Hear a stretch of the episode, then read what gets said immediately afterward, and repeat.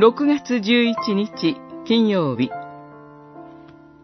全地の神の見前に目して神の答えを待とう。呼ぶ記40章41章。私は軽々しくものを申しました。どうしてあなたに反論などできましょう？私はこの口に手を置きます。一言語りましたが、もう主張いたしません。二言申しましたが、もう繰り返しません。四十章、四節、五節。上の引用聖句は、前の章でヨブに語られた神に対するヨブの返答の言葉です。ヨブは神に問い詰められ、ついに自分の無知を痛感し、それを神に真摯に告白します。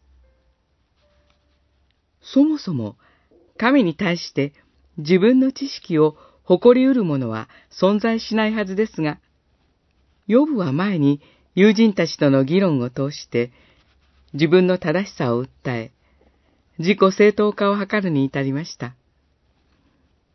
それが愚かで不可能なことであると今痛感したわけです。神の試験的で恵み深いお導きのおかげです。しかし、ヨブのこの返答の後、神はなお一層彼を追求されます。